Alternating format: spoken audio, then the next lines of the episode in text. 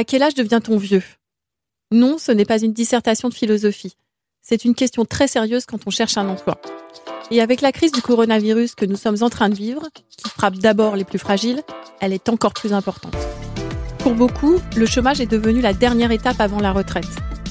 En moyenne, entre le jour de votre 50e anniversaire et celui de votre retraite, vous allez passer près de deux ans sans activité.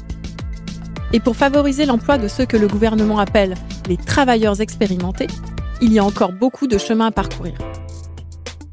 Je m'appelle Sandrine Chauvin, je suis la rédactrice en chef de LinkedIn en France. Je suis ravie de vous retrouver pour un nouvel épisode du Profil de l'emploi. Patrick vit aujourd'hui dans le bassin d'Arcachon.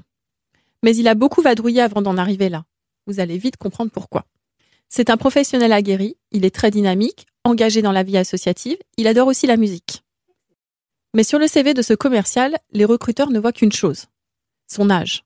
Patrick a 56 ans. Mon grand-père était antiquaire, brocanteur.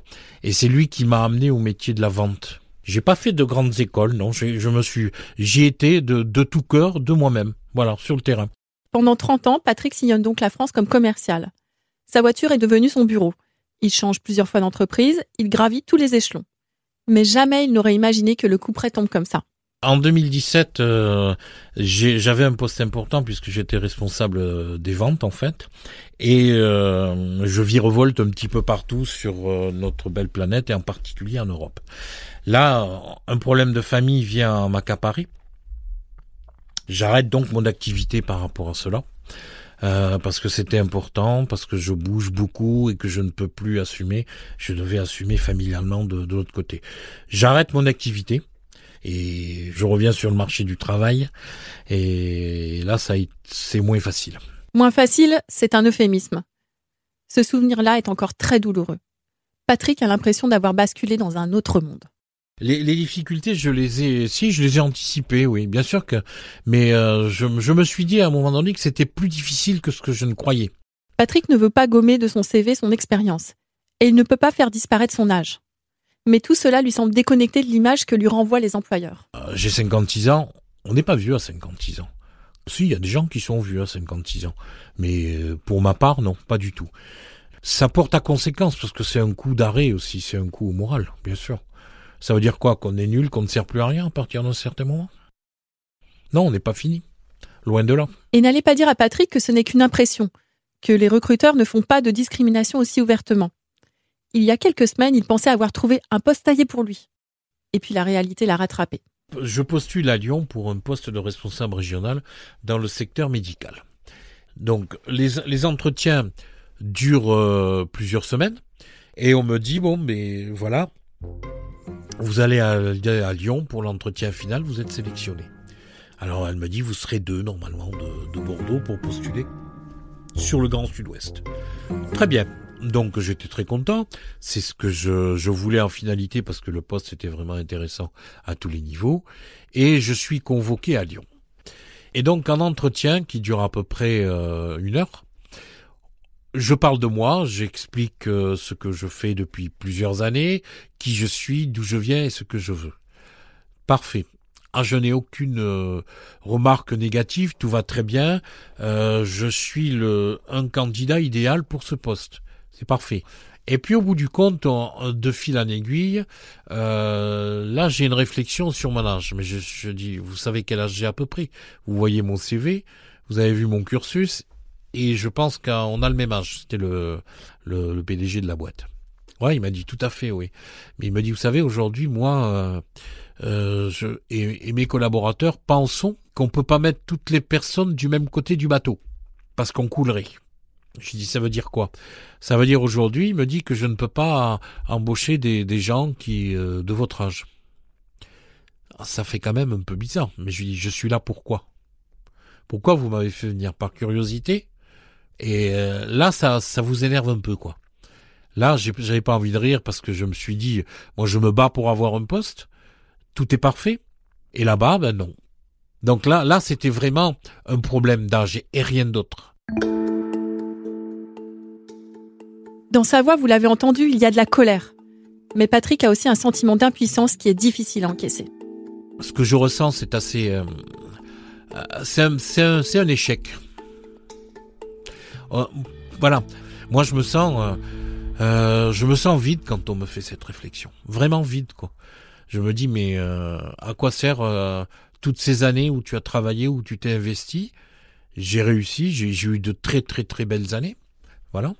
Mais aujourd'hui, je, me rends compte que malgré toute l'expérience et tout le bon vouloir que je puisse mettre à disposition, l'âge est, c'est l'âge qui est un problème, c'est pas le reste. Quand ce n'est pas l'âge qui est directement en cause, c'est tout ce qui va avec l'âge. Alors une fois, il y a quand même un gros cabinet de recrutement qui m'a dit, euh, quand on a besoin de travailler, on postule dans mon secteur d'activité, mais sur un simple poste de technico-commercial, par exemple. Alors, Patrick accepte. Oh, je passe euh, donc les deux premiers entretiens, tout va bien.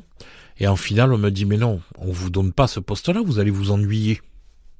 Vous allez vous ennuyer.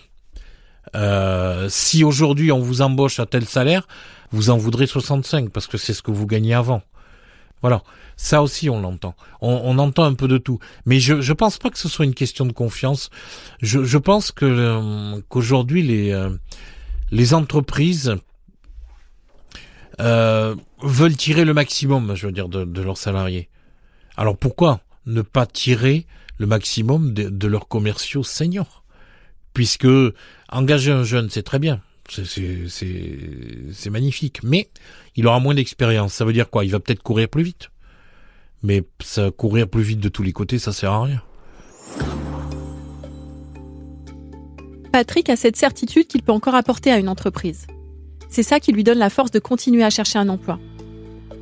Chaque entretien lui coûte évidemment de l'argent, sans aucune certitude que ça lui rapportera quelque chose. Mais il persévère avec beaucoup de détermination. Moi, ma journée type, c'est 5 heures euh, debout tous les matins. Et c'est se mettre au boulot vers 6h, 6h30. Euh, moi, je reçois sur euh, sur mon PC, donc je suis abonné à, à des sites de recherche et tous les matins, je reçois et en permanence d'ailleurs toute la journée les annonces que moi j'ai mis en avant et où je voudrais postuler. Donc la première chose, c'est de répondre à ces annonces. Voilà. Et ça prend du temps parce qu'il faut pas faire n'importe quoi. Il faut pas non plus faire une lettre type qu'on envoie à tout le monde de la même façon. Non, c'est très ciblé, c'est très spécifique. Euh, chaque personne qui cherche du boulot est différente, mais chaque employeur aussi. Donc il faut euh, là, c'est là qu'il faut qu'il faut savoir ce qu'on fait. Ça, ça prend une grosse partie de, la matinée. Par la suite, c'est euh, se tenir informé de ce qui se passe autour de nous, de tout un chacun.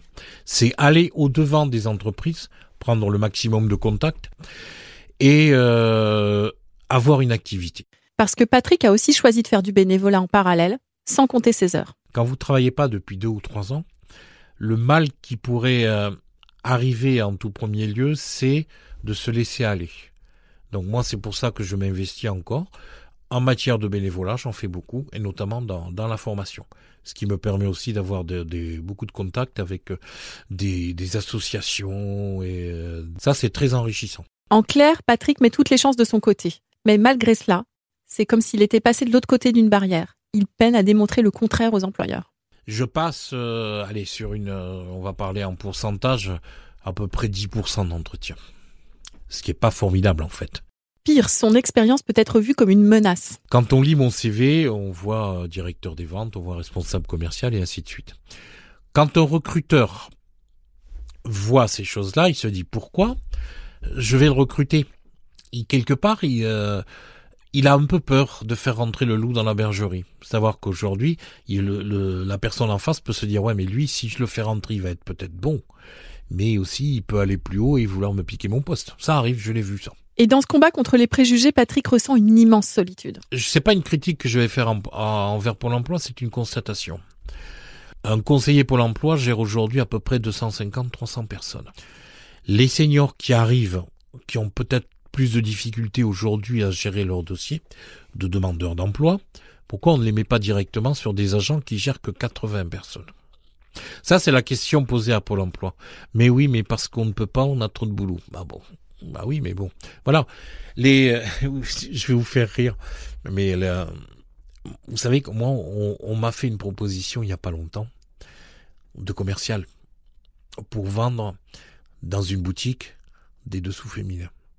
Alors ça correspond tout à fait à mon CV, vous voyez. C'est ça qui est. Voilà. Donc, on va rencontrer de tout. Et des gens qui s'intéressent peut-être pas forcément à vous.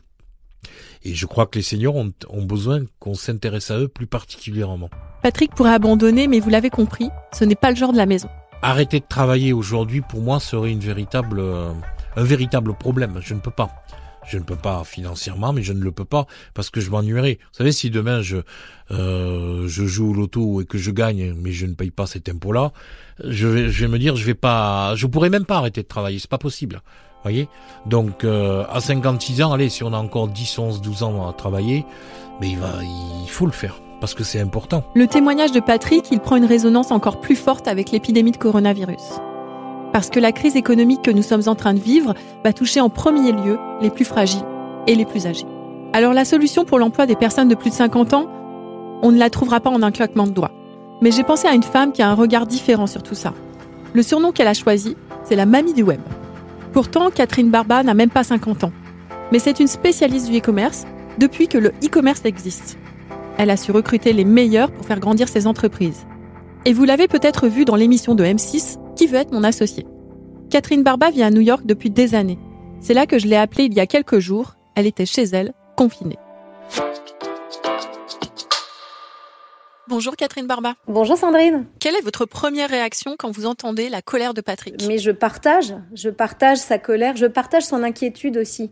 Je crois qu'il faut être très lucide. Hein. Aujourd'hui, euh, si je regarde euh, les seniors et l'emploi, il y a à l'évidence une discrimination sur l'âge dans le processus de recrutement. Mais de même que pour les femmes, en fait. Je vois beaucoup de similitudes, en fait, entre sa situation et le, et le sujet des femmes dans l'entreprise ou des femmes leaders que, que je défends pas mal. C'est certain, il y a aujourd'hui, il existe un culte de la jeunesse, comme si être jeune c'était une fin en soi. Donc je comprends sa, sa crainte parce que c'est pas facile. Maintenant, c'est pas parce que c'est pas facile que ce n'est pas jouable. Pensez-vous qu'il y a un âge pour être bon dans son travail? Moi, j'ai dû recruter plus de 500 personnes. Je peux peut-être vous dire, moi, les, les, les, peurs que j'avais, parce que ce sont des peurs au fond. Hein. Euh, la première, je me disais, euh, un senior va me coûter plus cher. La deuxième, c'était cette personne va être difficile à manager. Tout ça est complètement inconscient, mais je me dis c'est quelqu'un qui n'est pas souple ou qui va pas s'adapter à mon rythme. Ou est-ce que c'est quelqu'un qui, aime le changement? Souvent, on associe euh, euh, l'avancée en âge à une moindre capacité à, embrasser le changement. Et puis surtout, surtout, alors le dernier point d'inquiétude en tant que recruteur quand je vois des seniors, et, c'est une erreur, hein, mais encore une fois, ce sont des idées reçues, c'est c'est quelqu'un qui ne maîtrise pas le numérique c'est quelqu'un qui n'est pas digital native, qui, euh, qui n'a pas, qui n'est pas né avec Internet. Et, donc, c'est un, énorme levier d'exclusion, ça c'est sûr. Et je me dis, quand je vais lui dire, on va faire une réunion sur Slack, euh, ou met des documents sur Google Drive, ou tiens, on fait une réunion Zoom, est-ce que la personne ne va pas être complètement perdue? Et, euh, et, je vais perdre du temps et donc, donc sur tous ces sujets, j'ai besoin d'être rassurée en tant que recruteur. Alors si je suis un senior, comment est-ce que je dois faire pour donner envie à un recruteur de me recruter?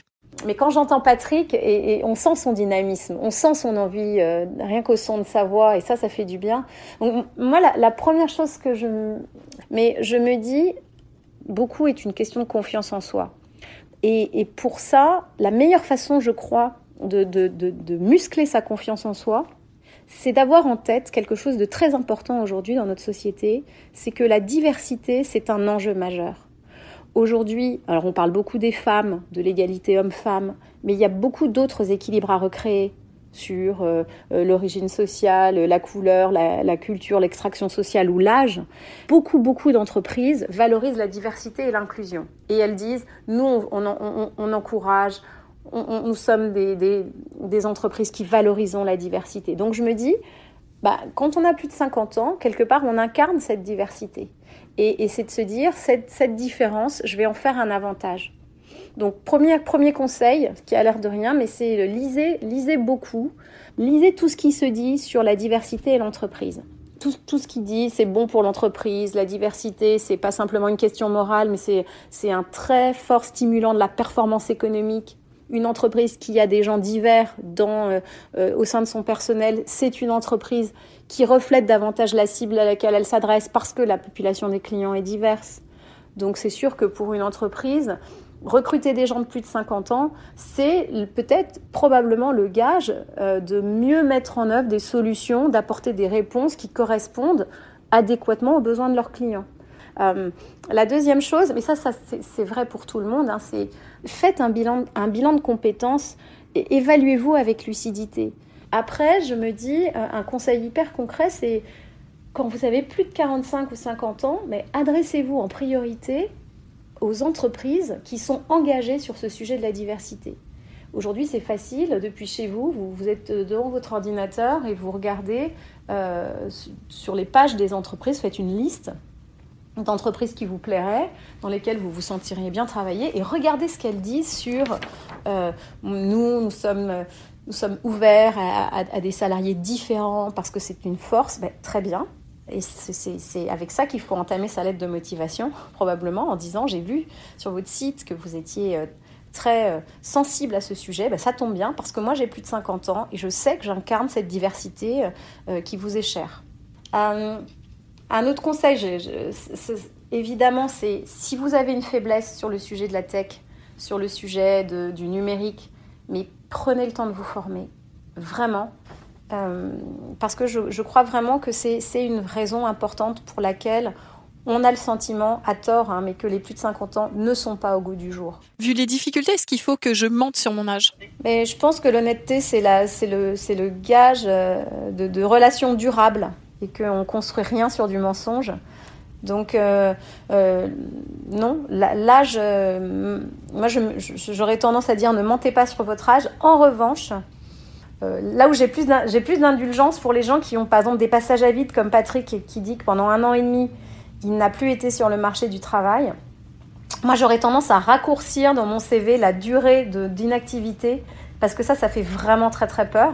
Ne pas mentir en disant j'ai eu une, une expérience en continu mais simplement peut-être le raccourcir à quelques mois. J'imagine que vous aussi vous avez essuyé des refus dans votre carrière. Comment on fait pour rebondir après un non? C'est difficile parce que ça entame justement la confiance. Je crois que dans, dans ces cas-là, euh, il y, y, a une force qu'on tire de, la, de sa communauté. Moi, je crois beaucoup aux communautés. Euh, et j'ai, euh, je, je, notamment, enfin, sur, les réseaux sociaux, enfin, dans, son entourage proche évidemment, mais je, je pense qu'aujourd'hui, pour en revenir aux seniors, il existe beaucoup de personnes, dans le même cas que Patrick, qui, traversent des difficultés, qui ont envie ou de partager des conseils et qui pourraient avoir envie de partager ces idées au sein d'un groupe. C'est dire, euh, euh, hier, j'ai passé un entretien et je me suis pris une porte. Ça fait mal au moral. Est-ce que vous avez des conseils à me donner? Voilà les raisons pour lesquelles je n'ai je n'ai pas été pris. En fait, on se rend compte que quand on lit les difficultés des autres, d'abord on a on a beaucoup de compassion et puis on se reconnaît soi-même. Donc ça peut être un moyen d'aller chercher, d'aller puiser. De toute façon, on puise toujours sa force chez les autres.